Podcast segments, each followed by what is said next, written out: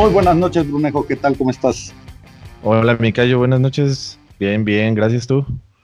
Excelente. Terminando un fin de semana más con unas series muy interesantes para todos los que nos escuchan. Directamente creo yo que la NBA ya se está poniendo en su apogeo, Brunejo. Series que han estado buenas, han tenido buen nivel. Parejas, salvo el primer juego del oeste, pero con, buen nivel, con, jugadores que han estado demostrando por qué. Exactamente, porque están en, la, en las finales de conferencia, ¿no? Porque están en donde están, correctamente, exacto. Pues empezamos, ¿cómo ves? Sí, empecemos con los primeros temas, Brunejo. Pues las series de una vez, ya, ya entrados en tema, ¿para qué cambiamos? Sí, buen punto. Boston contra eh, Miami. Contra Miami. ¿Cómo los viste? Yo veo la serie sumamente pareja. Eh, a pesar de que haya ganado los primeros juegos Miami, evidentemente no iban a barrer ninguno de los dos equipos. Sumamente parejos. Miami, eh, quien sea que haya visto los juegos, sabe que han eh, remontado de, ir perdiendo en la primera mitad de ambos juegos, de los primeros dos que ganaron, me refiero. Muy, muy, muy pareja la serie. Yo creo que va a estar igual veo muy difícil que, ganen por diferencias muy amplias cualquiera de los dos equipos. Y yo lo veo, muchas personas ya están dando casi por muerto Boston. Yo veo difícil. Yo creo que Boston es un equipo muy completo que no es, sí, sí tiene juventud, pero no son novatos. Tienen jugadores jóvenes, pero ya, con experiencia play. Ya tienen varios rodeos, exacto. Exactamente. Y más el cuerpo técnico, pues más experiencia, ¿no? Y un Miami que, pues, caballo negro casi, ¿eh? Miami que, ha estado jugando muy bien, eh, eh, mejor en los playoffs que el término de la temporada en la burbuja. Y una, la verdad, una sorpresa y una muy buena sorpresa, digo, a mí que me gusta tanto el básquetbol, ha sido, eh, ver a Miami ha sido algo muy gratificante. Sí, y, sobre todo como, como mencionas, creo yo que siendo un caballo negro nadie se esperaba que Tyler Hero o Duncan Robinson fueran protagonistas en esta serie. Entonces si te, te quedas tú así como que, bueno, sabías que teníamos elementos como Butler o como Iguodala que y le iban a dar cierta eh, experiencia en el playoff, pero ha sido bastante grato poder ver a estos chavitos que de la nada, ¿eh? O sea, de la nada que los agarraron, creo que eh, Duncan Robinson eh, no participó en el draft y Tyler Hero creo que fue como pick 30. Entonces, eh, si te quedas tú, bueno, en realidad tienen un equipo para futuro si lo pueden mantener junto en, en ¿cómo se llama? Con estos jugadores. Y pues a ver, como tú mencionas, Boston no está fuera. Creo yo que... Lejos de Sí, y lo, que hemos estado hablando los días anteriores, pues eh, tienen un Canter, tienen a Smart, tienen a Tatum, tienen a Brown, tienen opciones bastante buenas eh, y hasta Kemba Walker, el mismo Kemba Walker, para poder cambiar la, la, el, estilo de la serie, ¿no? Entonces, eh, yo creo que va a estar muy pareja, como tú mencionas, muy probablemente se van a ir a los siete. Eh, y creo yo que para los que amamos el básquet, como bien lo dices también, pues lo agradecemos, porque eso quiere decir que han llegado los equipos con mayor nivel a las series de finales de conferencia. Sí, y, ahora que tú mencionas dos observaciones, Kemba Walker es, creo que es su primera experiencia en playoffs. Antes viene de Charlotte, que no habían figurado en playoffs, salvo, digo, a pesar de sus buenas temporadas. Y del otro lado, Bahama de Bayo, eh, no lo mencionaste y me parece que Bahama de Bayo también es, es un jugador que te hace la diferencia. Te hace la diferencia. Sale en, es muy agresivo, defiende, eh, se, se complementa bien. Yo creo que tanto con Butler como con Dragic hasta Hero. Y Hero siendo novato, eh, la, la madurez que ha mostrado, los de los, comentaristas llegan a decir, ya no es novato porque ciertamente ya tiene más de un año jugando por, por este tema de la pandemia y la suspensión. Pero es su primer año y a mí se me ha hecho que ha, muy bueno su papel, sorprendente también para ser su primer año, cómo, cómo ha jugado, pues.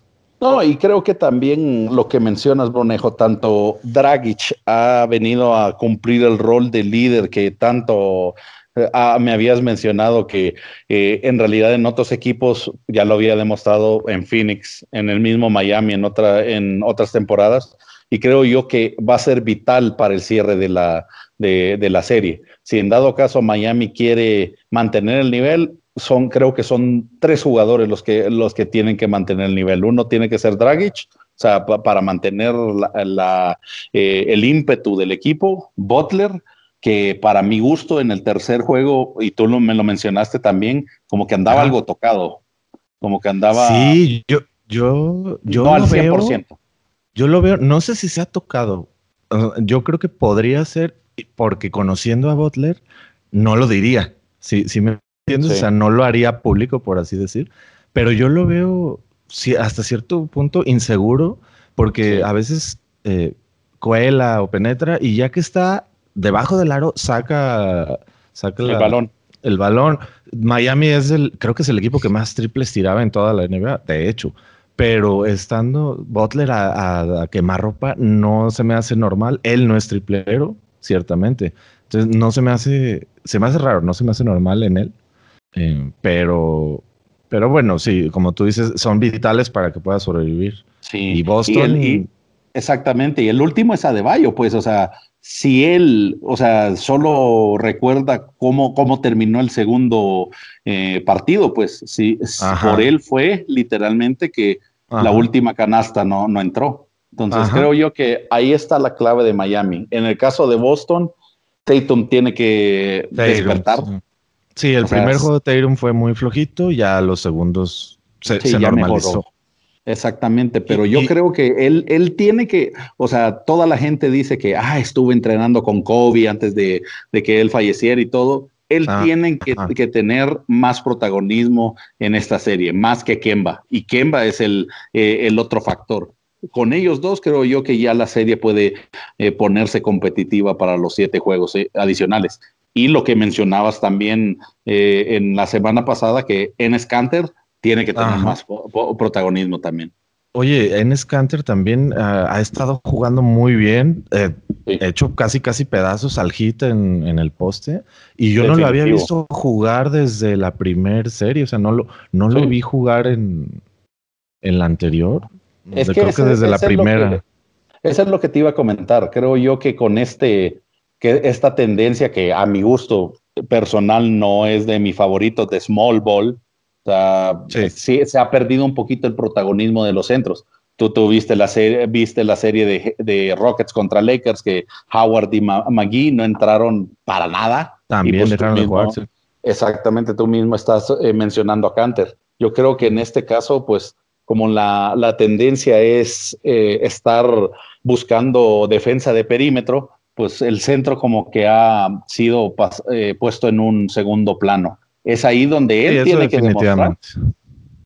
O sea, si, al final creo yo que los centros quieren seguir subsistiendo en la liga, tienen que seguir eh, jugando de la manera como ha jugado Howard, por ejemplo, que ha sido una sorpresa muy grande en la otra serie que ya vamos a platicar, o Canter también en los Celtics. Canter Entonces, sí, yo creo que para que ese, eh, ese small ball persista, eh, o mejor dicho, que no sea tan protagonista, eh, debería de, de, Canter y los centros tener más protagonismo en todas las series. Sí, definitivamente, yo también estoy de acuerdo en eso contigo. Y bueno, pues, si quieres, pasamos a... Ah, no, pero eso es lo que te iba a decir. ¿Tú, ¿Tú cómo ves? O sea, yo la verdad, yo creo que todavía Miami puede llevarse esta serie pero va a ser hasta siete juegos. No creo que puedan cerrarlo antes.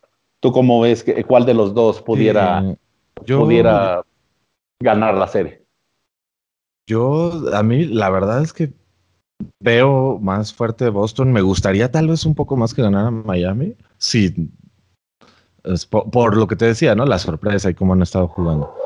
No creo que gane ninguno de los dos en, bueno, Boston ya no podría en, cinco juegos, pero no creo que se jueguen menos de seis, la verdad, seis o siete. Eh, yo quisiera que ganara Miami, está jugando muy bien, pero todo indica, o sea, la, lógica y, la, posición en la, en la tabla, indica que Boston, ¿no? Sí. Pues eso decíamos también de Milwaukee y, aquí estamos. Eso decíamos. y eso sí fue así. Sorpresivo. No, pero y, esa es la otra pregunta. Viendo cómo ha estado la otra serie, ¿quién crees que pueda tener mejor papel en las finales? Buena, muy buena pregunta. ¿eh? Yo creo Boston ha, defendido mejor, aunque Miami también sigue siendo un equipo defensivo y contra Indiana, por ejemplo, los tenían acorralados. Sí. Yo creo que Boston podría llegar a, ser un mejor rival o un rival más fuerte en, una final NBA. en esta temporada, ¿no? Por ahora. No, definitivo, porque cualquiera de los dos, porque si te pones a pensar, Lakers tiene un cuadro que sobresale Davis y LeBron, y en el caso de Denver es un cuadro muy equilibrado, que tiene muchas opciones. Entonces, yo creo que en ese caso coincido contigo. Boston debería ser el que, el que compita más eh, con esos equipos, porque Miami siento yo que, como bien dices, es el caballo negro, pero pues como cualquier caballo negro, muy probablemente no va a llegar todo el camino. Entonces, sí, sí creo que si Miami alcanza a pasar a la siguiente serie, Butler tiene que ser, o sea, todos los partidos juegazos de 50 puntos para poder competir con Denver y con Los Ángeles. Y, creo que en, los tres juegos que lleva esta serie, Butler ha bajado un poquito su, su, anotación, me refiero. Sí, yo, yo, yo te, estoy completamente de acuerdo contigo. El protagonismo, digamos. Protagonismo, exactamente. Sí, porque sí veo más eh, que Hero y Duncan Robinson han tirado más de tres que Butler. Pudiera ser como tú bien dices, que se siente que algo no está bien en su cuerpo y pues por no decir, hey, miren, voy a descansar, por lo mismo de lo, importante que es para Miami, eh, por eso no, no ha tirado tan bien, ¿no? Sí, y digo, bueno, Butler no es triplero y bueno, con juegos como el de Duncan. Robinson, que en un primer cuarto metió creo que cuatro triples seguidos, también no le quieres quitar eso, ¿no? La, mano caliente. Claro, no, y definitivo, creo yo que una de las, a diferencia de otros deportes, la ventaja del básquetbol es que si tienes la mano caliente, ¿para qué la vas a parar, verdad? Exactamente creo yo que también él, ha leído ese tipo de, de, eh, tipo de juego que tienen ahorita y pues también puede ser aunado que yo no lo veo como tú mencionabas eh, el, hace unos momentos, que él esté peleando tanto abajo. O sea, físicamente no lo veo tan dispuesto, pues. Sí, exacto. Pero pues yo, yo creo que Boston eh, me gustaría que Miami lo terminara, pero Boston va a ser el candidato más fuerte para poder competirle a cualquiera de los dos del oeste. Sí, yo, yo, yo opino que Boston está más fuertecito para llegar a la final y competirle mejor.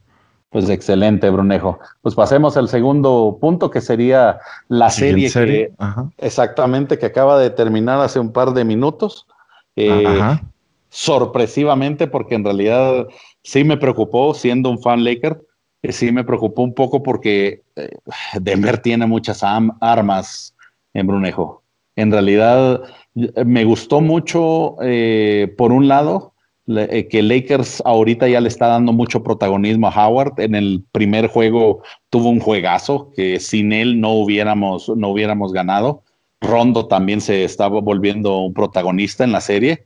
Y pues obviamente eh, Murray, Jokic, Porter, eh, Grant, Harris, tienen varias armas para poder seguir compitiendo. Y son los reyes del comeback. Así que una serie, una serie 2-0 o 3-0, pues no es garantía de que los Lakers ganen. Así que eh, hoy tuvimos la suerte que Davis andaba bastante en punto con una defensa, como lo discutimos hace unos momentos, paupérrima de Plumlee. En la última jugada, sí, la defensa de Switch Sí, no, no, y ese es algo que tanto tú y yo hemos criticado del NBA, que no es un personal per se, sino que ese switch, eh, creo yo que... Es automático, o sea, te lo pide la ofensiva y, la defensa en automático te lo, te lo da, ¿no? Es, ah, sí, me toca. Yo, no, he entendido por qué, yo no entiendo por qué. Yo, yo sí, te voy a decir por qué, Brunejo. Es en aras, es en aras del espectáculo, porque bien que mal lo que hablábamos al principio cuando los Lakers no podían competir con la defensa, eh, con los pases de Harden. O sea, e, ese creo yo que es, el, es la ventaja del switch, que dejas muchísimo, muchísimos triples abiertos. Entonces, en este caso jugó en contra de Denver. Porque, y además que Plumlee en realidad se vio muy mal. muy mal. Ni siquiera fue, o sea, si hablamos de esa jugada, hace cambio, hace el cambio, el switch con LeBron. LeBron está de espaldas. ¿Cómo, cómo va a bloquearlo poniéndolo entre comillas? y, si está de espaldas. Y lo que comentabas con Grant, Grant estaba abrazando a LeBron. Entonces, ¿cómo iba a ser el switch? Entonces, no, y, además ni en cuenta, o sea, no te, yo, no creo que sea, por así decir, culpa de Grant. No, claro pues, que no. Pero bueno, bueno, a ver, 2-0 Lakers, tus Lakers. pues sí, no, el primer juego muy, muy cargadito, ¿no? O sea, Lakers definitivamente. Yo creo que con, sus controversias por arbitrales. No, y, te soy sincero, una de las cosas que debo de reclamar a mi equipo es el hecho de que lo que te comenté hace rato, creo que LeBron y Howard estaban reclamando demasiado las faltas y eso los estaba desconcentrando, por eso eh, prácticamente Nuggets en, ¿qué te gusta? Cinco minutos nos quitó la ventaja de 16 puntos. Y, y si te fijaste, eh, Jokic se la volteó a Howard. Howard lo estaba desesperando y después él lo empezó a desesperar. Lo metió en cinco faltas y salió del juego, si no recuerdo. O, terminó, pero terminó con cinco, ¿no? Ya. No, por supuesto. Y eso es lo que te decía. no podemos tener solo primeros dos cuartos buenos porque sabemos que Denver en, ¿qué te gustó? Un cuarto, te voltea el partido.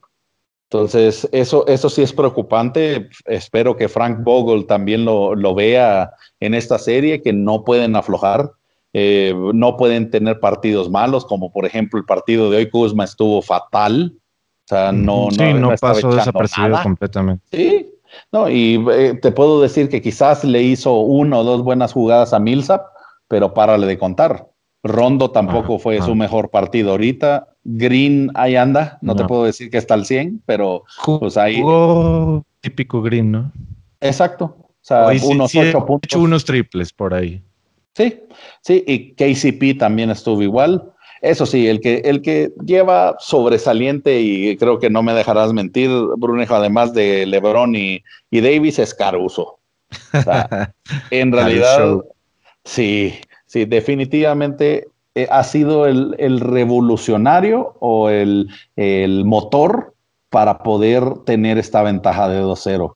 O sea, sí ha venido con jugadas muy críticas, a pesar de que falló el triple antes de Davis, pero sí ha tenido una muy buena actuación en esta serie. Y la verdad, espero que mucha gente lo voltee a ver y que eh, los Lakers, si en dado caso no le pueden dar un, un contrato de máximo, pues algún equipo se lo lleve para que demuestre realmente eh, eh, todo su potencial. Sí, yo creo, yo creo que a menos que, digamos, la siguiente temporada, en las siguientes dos temporadas, baje muchísimo su desempeño, yo creo que ya puedes, ya podríamos decir que va a ser un jugador de, papel en, cualquier equipo, casi, casi, ¿no? No va a ser la estrella, pero va a ser un, con un papel importante. Incluso si, si llega, llegase a mejorar, tal vez contendiente de sexto hombre, ¿no? No lo veo ahorita con el No, por supuesto que no. Por supuesto que no, pero es, es, es interesante ver cómo eh, engrana en todo el esquema de tanto de LeBron como Davis. O sea, creo yo que el, el, si, si, yo quisiera armar un cuadro de los Lakers, pues sería eh, LeBron, eh, Davis, metería en esta serie a Howard y metería a Rondo con Caruso. O sea, dejaría a Green y a, y a KCP afuera por la parte de entusiasmo que le trae Caruso al segundo bloque. Sí, sí, pues sí, es, es mucha, no mucha diferencia, o sea, lo que, mucho lo que cambia la entrada de Caruso en ese sentido, ¿no? No, definitivo. Y creo yo que al menos Denver lo, lo que tiene que hacer es seguir eh, creyendo en su juego, Brunejo. O sea, Jokic lo vi muy perdido tanto en el primer partido y como en la primera mitad. O sea, no estaba a gusto. Eh, ya después en el segundo, en el tercer cuarto, para ser eh, exactos, ya lo vi entrando en su juego, dando, dándole pases a Murray, eh, sacando el balón cuando no puede y también en dos o tres jugadas vi que estaba usando mucho el cuerpo con David, Davis, así que ese es otro detalle que creo yo que va a ser eh, pivotal para las siguientes, eh, los siguientes partidos. Si, si se desconcentra otra vez, esta serie ya está cantada. O sea, el factor va a ser Jokic si en dado caso él puede tener una, un funcionamiento bueno con lo normal que se puede decir que, es el funcionamiento de Murray, ya todo lo demás va a salir eh, eh, bastante bueno y vamos a tener una serie pareja. Yo creo que también falta un poco que Murray em, levante el, nivel en esta serie. En los dos primeros juegos ah, se ha quedado un poquito corto eh, tampoco es posible que metas 50 puntos en cada juego, ¿no? Claro. con Utah. Pero me parece que le ha faltado ser un poquito más agresivo, buscar tiros, abrirse, eh, colada. Se, ha, jugado muy bien con Jokic en el pick and roll, por ejemplo. Hoy el cuarto cuarto fue completamente Jokic y varias veces hicieron esa jugada entre ellos dos pero me, parece que le ha hecho un poco falta a Murray específicamente buscar más protagonismo en la ofensiva de, bueno, de, crear oportunidades o de tomar a lo mejor más tiros de los que tomado. No, definitivo. ¿Sabes que, ¿Sabes que ha sido clave para que Murray no esté al 100? Que Rondo y Lebron han estado eh, marcándolo bastante de cerca, como que eh, Bogle les ha dicho, agárrenlo en el personal, no me importa, entre ustedes dos estén, estén eh, cuidando el perímetro para que él no tenga la posibilidad de, hacer los tiros. Y creo yo que esa es una técnica también que le sirvió con Harden. Si ves en estos partidos, en los dos primeros, no han dejado de que Murray eh, pase la media cancha sin que tenga marca. Ya con alguien encima, sí. Sí, y cuando, la, y cuando hace un switch con LeBron, obviamente LeBron es más alto, es más fuerte, no puede llevarlo a, hacer una colada y llevarlo abajo del aro porque no le conviene, obviamente. Se va a quedar, tal vez conformarse con un tiro o la va a buscar pasar. Sí, que ese es el punto. Los, los que se han abierto para tiros de tres no han estado finos estos dos partidos. No, de, él no, su parte no. Sí, porque Grant Porter, mm, eh, fíjate que Porter Jr. no ha jugado mal, pero no ha, no ha tenido el tino de tres que, que, tuvo los partidos anteriores. Él tiene que tener mayor protagonismo también. Y sabes qué, creo yo que también lo que dices de Murray también va para Porter, porque antes pues buscaba mucho entrar y colar para, la clavada. Hoy se ha quedado solo en el perímetro tirando, que eso también creo que le falta agresividad a todo el equipo de Denver. Si ellos quieren competir en la serie, tienen que ser más agresivos. Sí, hoy, hoy creo empezó un poquito mejor Porter, pero después incluso creo que lo banqueó Vogel. Sí, digo, Vogel. Eh, ¿Cómo se llama? El Malón, sí. No, pero eso es lo que te digo. Creo yo que ahí es eh, donde radica, tiene que ser más agresivos. No tienen que entrar en el juego de, Howard, por ejemplo, que a eso entra, ¿eh? O sea, sí, se ve, se ve que va a desesperar a Jokic. a Jokic. sí, Haka Jokic. Al final es si le puede sacar la mayoría de las faltas y si no, a pararlo. ¿Y sabes quién cae mucho también en eso de los Nuggets? Millsap. Millsap le, soplas la oreja como, claro. como a Lebron en algún momento. Se, se, vuelve loco casi, te, te, agarra el brazo, el codo, te jala, se tira y te avienta. Y así de, cálmate, espérate, cálmate. Exacto, ¿no? y, es ahí donde pues el Howard se ha, vuelto más que un líder, se ha vuelto un jugador eh, de equipo que está haciendo su papel, ¿eh? ¿Está haciendo su papel o está haciendo bien? Sí, sí, y yo creo que ahí es donde es importante y, eh, y creo yo que muchos jugadores, como en Howard McGee, que se han sacrificado directamente para un objetivo común. Entonces ahí es LeBron puntos, Davis puntos y todos los demás eh, carguen con las demás responsabilidades. Esa es la, la historia, eh, al menos de, esto, de estos Lakers, con destellos de Rondo, destellos de Caruso, en este caso también destellos de Howard en esta serie. Así que pues esperemos que eso siga por el bien de los aficionados Lakers, porque no, o sea, sería raro ver una final Denver-Miami, por ejemplo desde un punto de vista de un aficionado Laker. pero pues en aras de, que, de que haya más eh, opciones adentro del NBA, creo que también sería bueno por un lado. Y por otro, que, ¿quién no quisiera ver una final Lakers-Celtics? ¿Eh? no te crees. por, el, pues, por el peso de la historia. Claro, al menos los old school, como mi, mi, persona que vimos las series desde los ochentas con Larry y Magic, pues creo yo que ese, eso es una de las cosas que queremos, pues, o sea, sería la final soñada. Tuvimos ya en los ochentas eh, enfrentamientos con ellos, en los 2000 con Garnett y Pierce y Allen y el mismo Rondo contra, contra los Lakers. Creo yo que también pues es, es para que siga la, la, eh, la competencia entre ellos dos, pues eh, bastante activa. Esperemos que se dé, pero pues en realidad creo, yo que, para la fanática. Sí. Sí, yo creo que para la fanaticada, por así llamar, sería, sería atractivo. Eh, y para muchos, a lo mejor otros que más nuevos, fans nuevos de la NBA que buscan más el espectáculo, tal vez no les importe tanto, me refiero. No que no sea, pues, sino que no les importe. Es que es, por ejemplo, como si te vas a otro de, otros deportes como el fútbol americano o como el béisbol. Eh, para los clásicos les encantaría ver una final de Pittsburgh contra Dallas de, en fútbol americano. Pero muchos de los jóvenes te van a decir, ¿qué? O sea, ¿a dónde está Patrick Mahomes de los Chiefs? Entonces, por ejemplo, entonces, eh, en el béisbol sería lo mismo, pues, o sea, mucha gente sueña con, con la final de los mulos de Nueva York, con los Yankees, con, con los Medias Rojas de, Boston. Para los nuevos sería K, o sea, e, excuse me.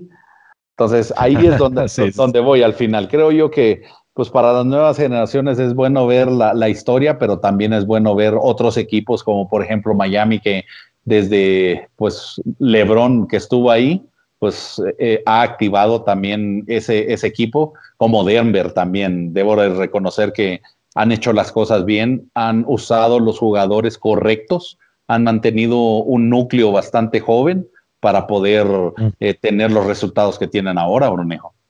Sí, sí, han hecho jugado, eh, perdón, muy bien y tenido a los jugadores como necesarios, ¿no? Definitivamente.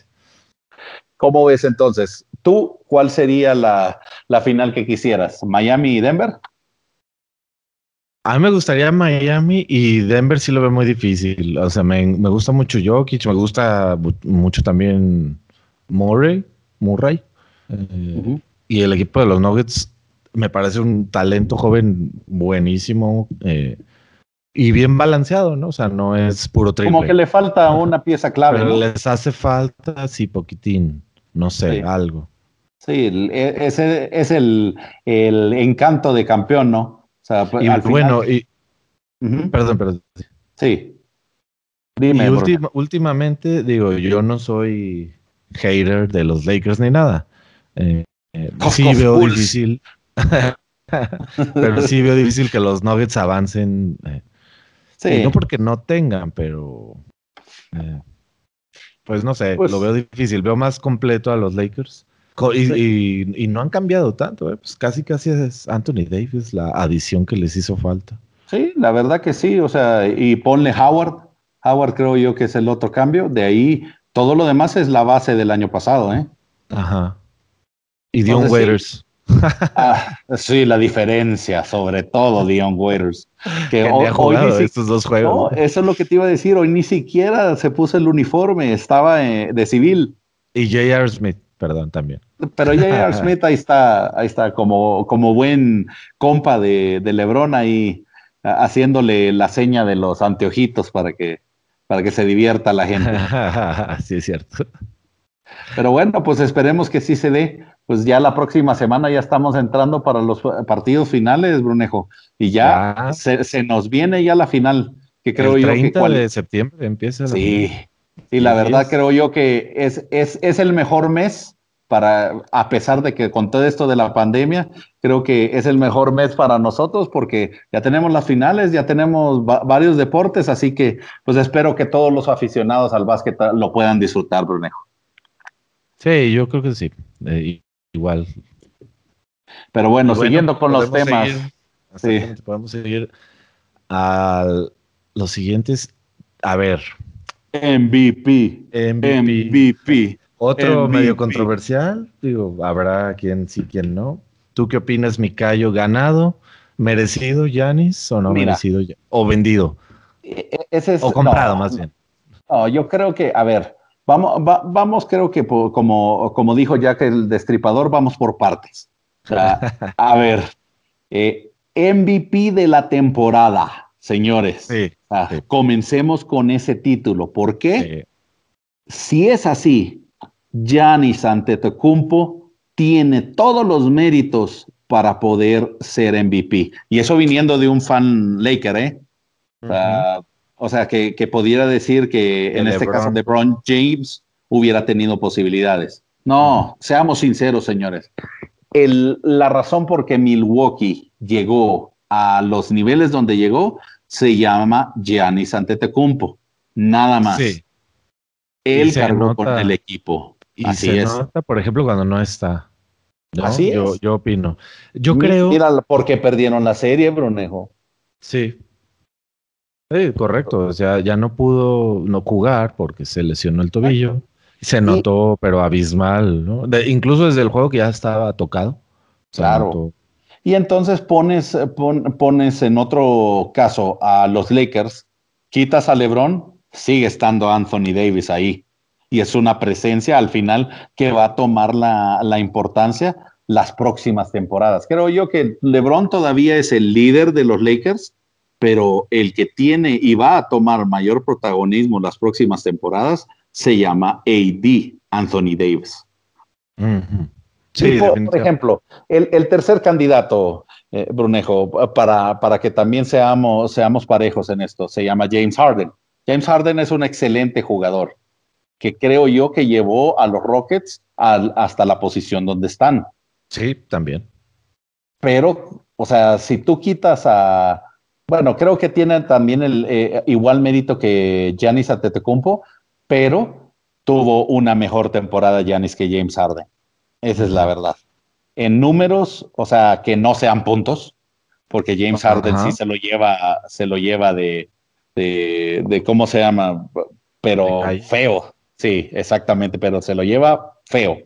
Entonces, pero en realidad creo yo que es de esos eh, casos, raros donde si quitas a la estrella, el equipo se viene abajo. En los dos casos, ¿eh? Ajá. Entonces creo Mira, yo, yo, sobre el tema, sobre el tema Janis y el MVP, creo que merecido sí lo tenía. Creo que la controversia viene más bien en la forma como se lo ganó. Exacto. Por, por dos cosas. Porque obtuvo N número de votos, puntos, más que tanto LeBron como James Harden. Y por cómo se hacen estas votaciones, ¿no? Que si la prensa, que si no es prensa especializada, que si esto, que si aquello, que ha sido como lo que ha estado haciendo ruido, ¿no?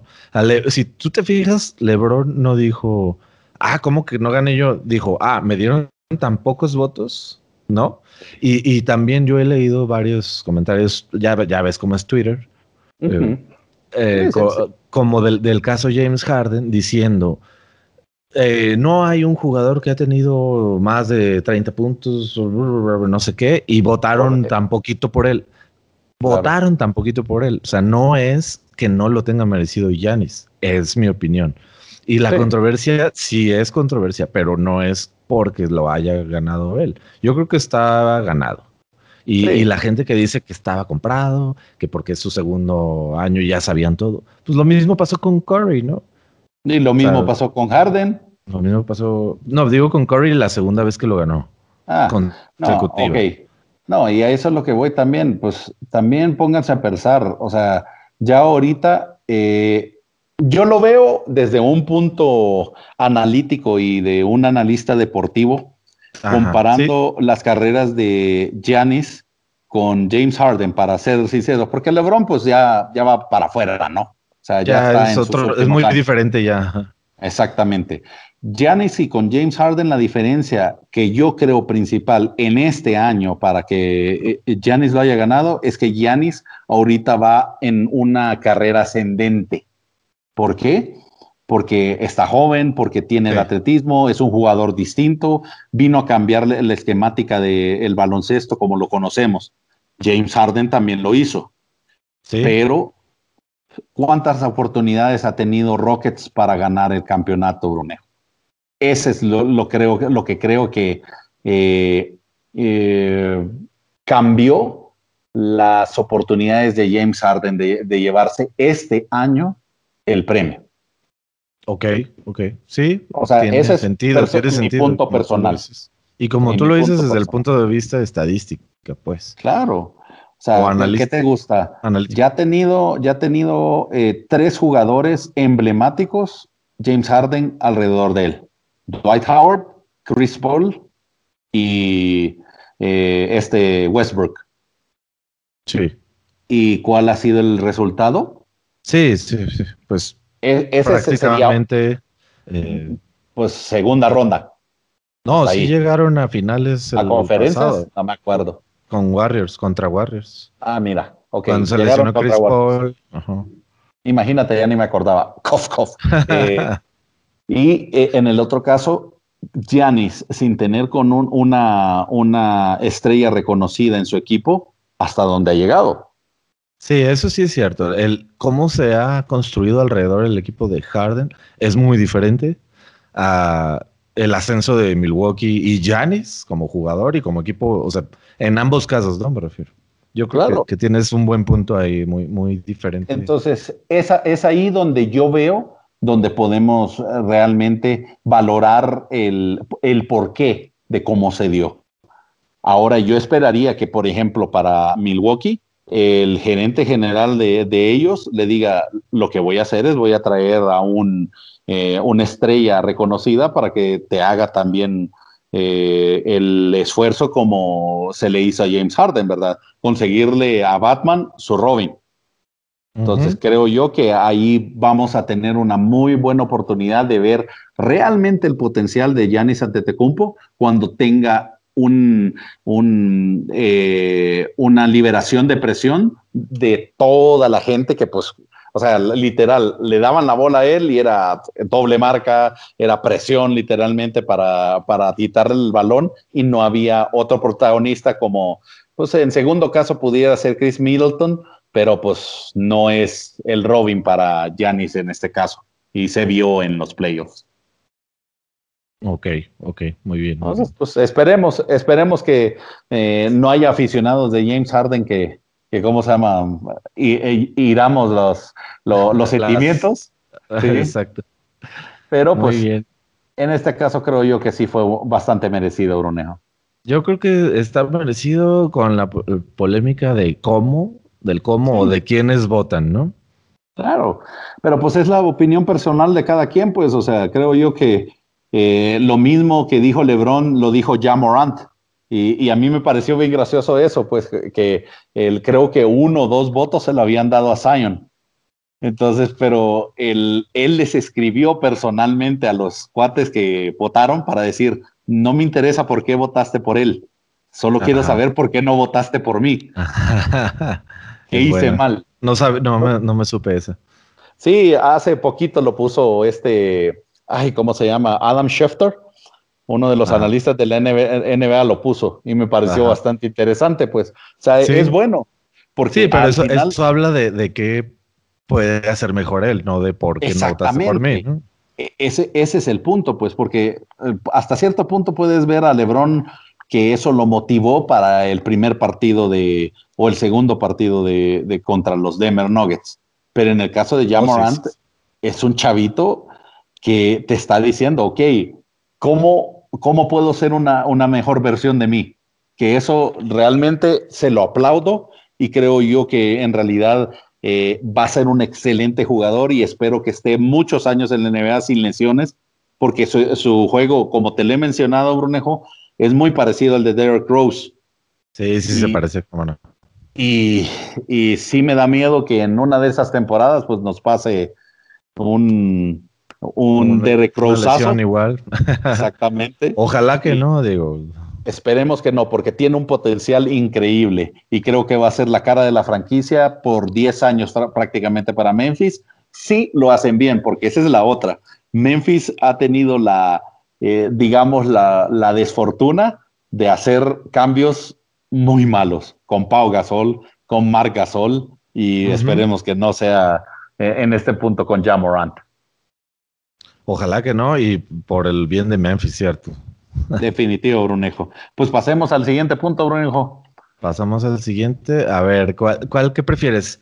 ¿All NBA Team o All Rookie Teams? Bueno, los 1, 2, 3 que existen. Eh, ¿All NBA? En aras de tiempo, hagámoslo con los First Teams, nada más. Eh, si quieres, comencemos. Yo lo veo, yo lo veo más polémico con el First Team de los rookies. Y te voy a decir por qué. Eh, vamos con los nombres, Brunejo. Muy bien. Eh, All Rookie Team, Jamorant, que con la notita de que fue unánime. Exactamente. ahí no, hay polémica. Ahí no hay polémica. Kendrick Nunn de Miami. Brandon eh, Clark. Ese es un buen, eh, antes de que sigamos, vamos uno por uno, Brunejo. Kendrick Nunn. Ok. es un chavito que no fue drafteado, hermano. Ajá. Eso se me hace, o sea, de hecho, eh, la actitud de Miami es lo más sorprendente de esta temporada porque la mayoría no fueron seleccionados en el draft. Entonces, eso creo yo que también habla muy bien de la actitud del liderazgo de Pat Riley y de la visión de Spolstra. O sea, eso es lo que llama la atención ahí. Y la verdad, aplausos para la institución de Miami porque sí han tenido la, visión de darles las oportunidades a estos jóvenes que les ha abierto, pues, o sea, obviamente para un salario muy chiquito, resultados impresionantes.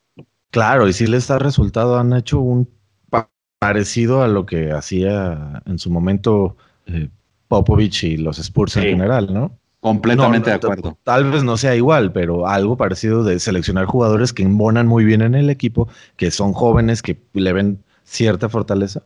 Es muy sí. bien. Y, y, se me hace curioso que también lo compares con San Antonio, porque ya este Eric Spolstra ya está llegando a niveles de Popovich.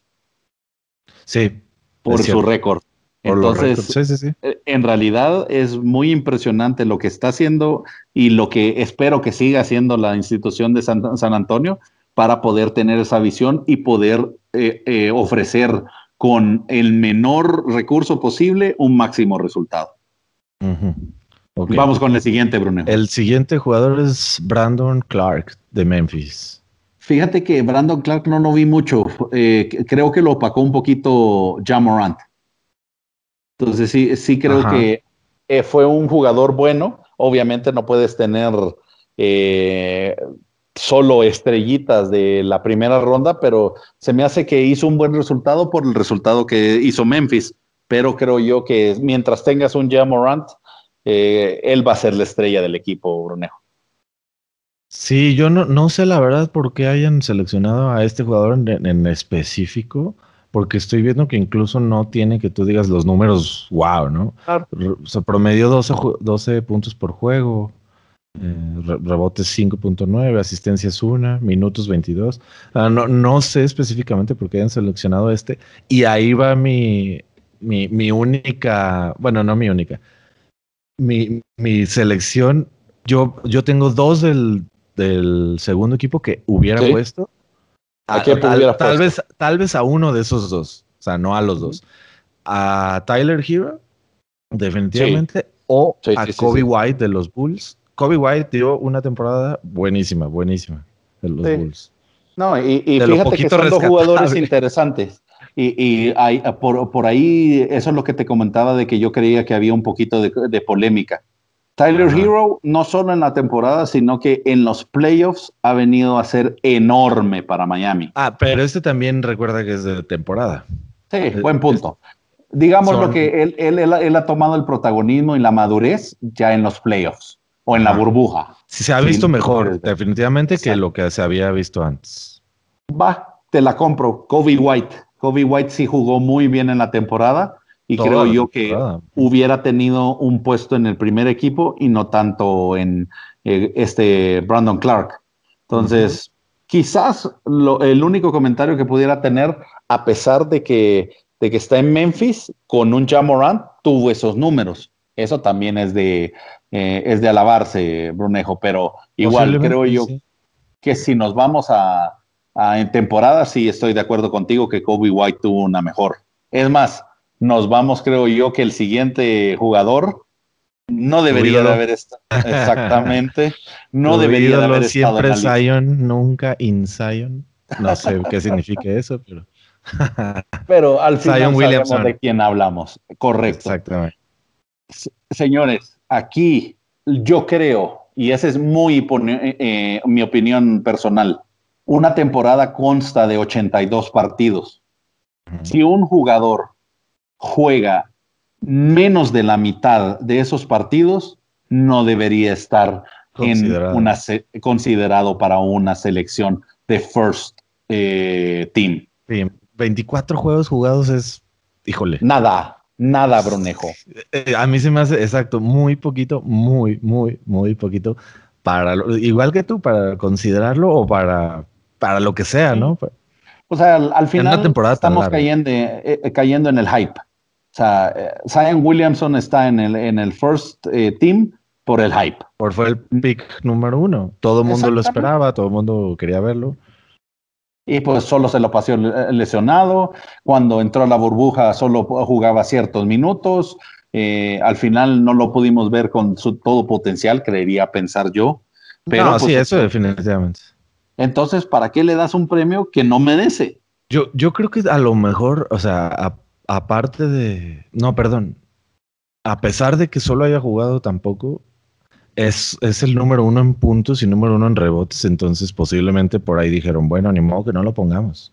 No, Pero en 24 partidos, Bruno. Es que 24 partidos sí, no, no te demuestran mucho, realmente. Exacto, de acuerdo. O sea, puede, puede tener un excelente potencial, pero que lo veamos en una temporada completa.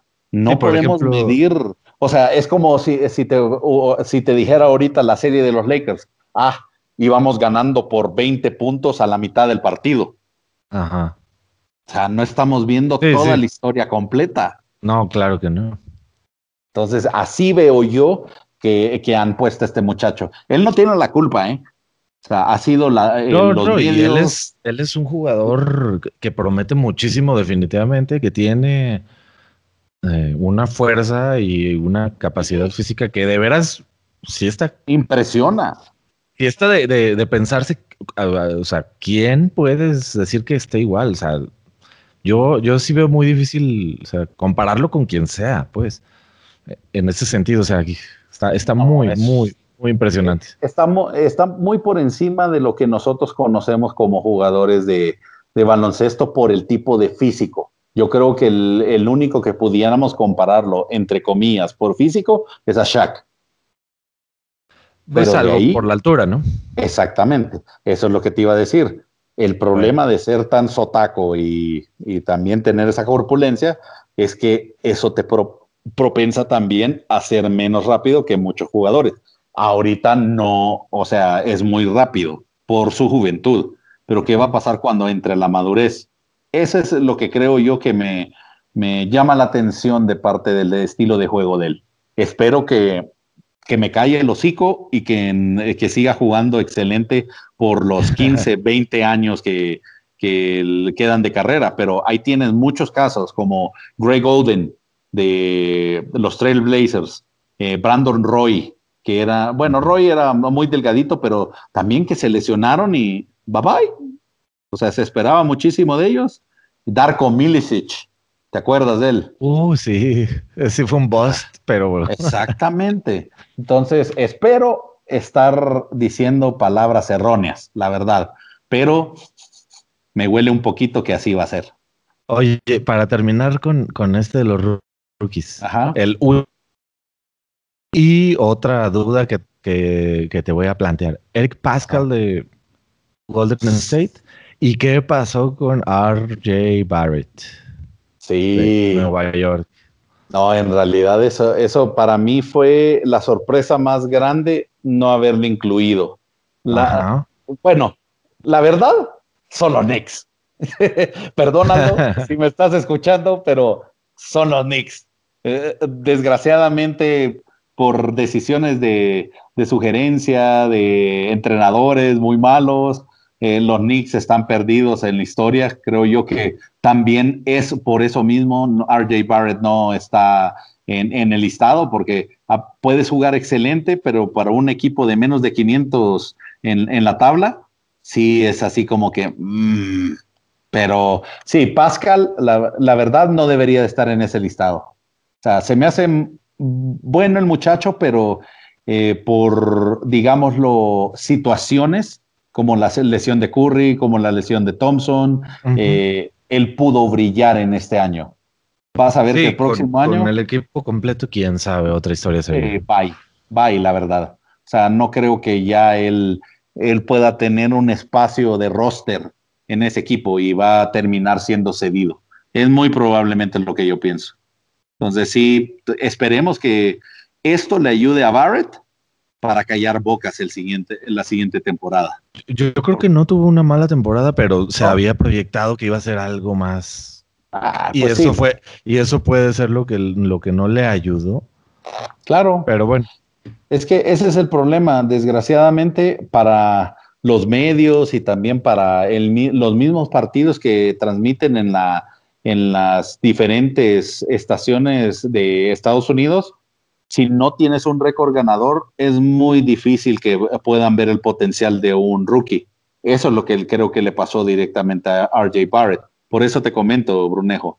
Tiene que meterle okay. mucho al gym, tiene que meterle mucho en su tiro, porque él de, depende mucho de, de su tiro de media, no tiene desarrollado un tiro de tres. Entonces, él tiene que enfocarse en esos puntos para poder crecer como, como jugador profesional. Si no, se va a perder también. Sí, o sea, va a ser un sí, jugador de, de, relleno. Y ojalá que no le pase, digo, realmente sería triste también. pues. No, y ese, y ese es algo que también le preguntamos a nuestros oyentes. ¿Ustedes quién hubieran puesto en su first team de los rookies? Ah, Queremos escucharlos directamente, directamente. Nos pueden contactar en nuestro Twitter. ¿Tu Twitter, Brunejo? arroba Blonep y arroba darkstar-gambit. Eh, nos pueden contactar, contarlos. Vamos a estar hablando también en nuestro Twitter de, de, esto y para escucharlos. Queremos también saber cuáles son sus opiniones y poder sí. tener también contacto con ustedes en este caso. Y bueno, Brunejo, vamos al, a, al último tema. Vámonos al último que ya nos corren. Exactamente, ya El... nos van a correr de las casas. Ahora sí te, te, voy a decir los cinco, porque creo que hay menos polémica además, ¿no? All sí. NBA First Team. Luca, sí. Doncic, no, no Luca, otro. James Harden, LeBron James, Giannis Antetokounmpo y Anthony Davis. No creo que haya ninguna duda que son los cinco jugadores que han tenido la mejor temporada de la NBA. Yo creo el único que podría, podría ponerse en duda es Kawhi, ¿no? Que quedó en el segundo. Kawhi, Individualmente, no, sé. no y, y, vamos, vamos a lo mismo, lo que te dije del, de, en, en el caso ¿Cómo? de la votación de MVP. Ajá, o sea, ajá. Kawhi en esta temporada tuvo muchos partidos eh, que se lo saltó Bronejo. Eso es cierto, no había considerado el, el tema del sí. uh, load management.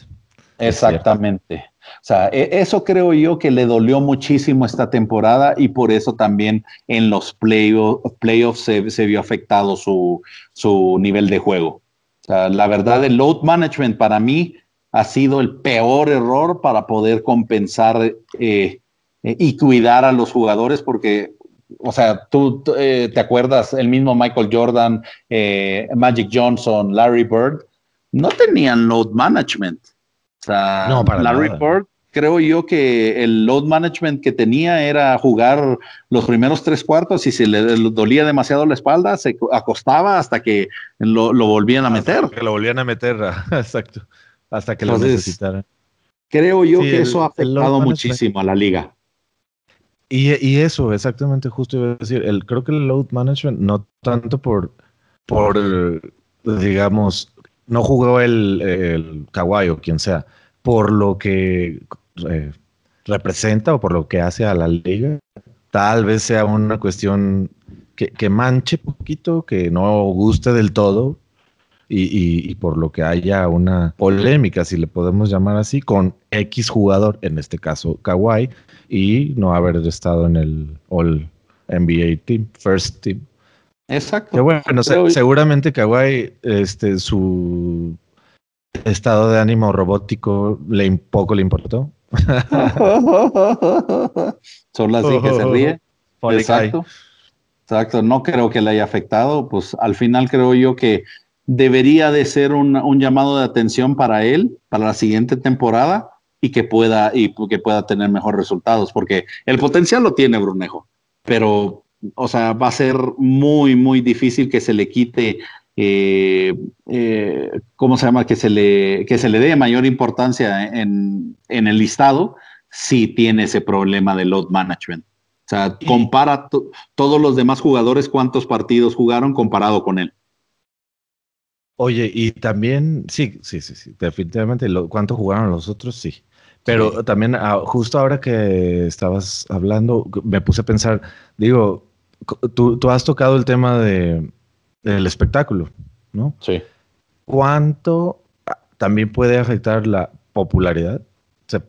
sí, definitivo. Luca, Harden, Davis, LeBron, eh, todos son más populares que. Sí, eso es lo que te iba a decir. yo creo que e, esos cinco son los que más venden playeras en toda la NBA. Y Curry, ¿no? Tal vez, pero pues Curry no lo puedes poner, obviamente. Exactamente, porque está lesionado. Pero pues eh, mételo también al listado. Todavía sería, eh, quería, quisiera decir que Leonard está en séptimo. Y también, ese, eso también lo, lo creo yo que también ahondó en, en, este tema.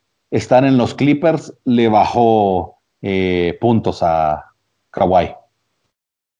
No, no es por, de, haber tirar odio. ¿no? Exacto. No es por tirar odio y no es porque sean mis vecinos, perdón, Kof Kof, pero el Staples Center es, de nosotros.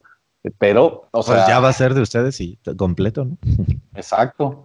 Entonces ahí es donde creo yo que le afectó muchísimo. Mucha gente también lo vio como vende patria, lo que quieras, y pues al final creo yo que en parte tenía razón.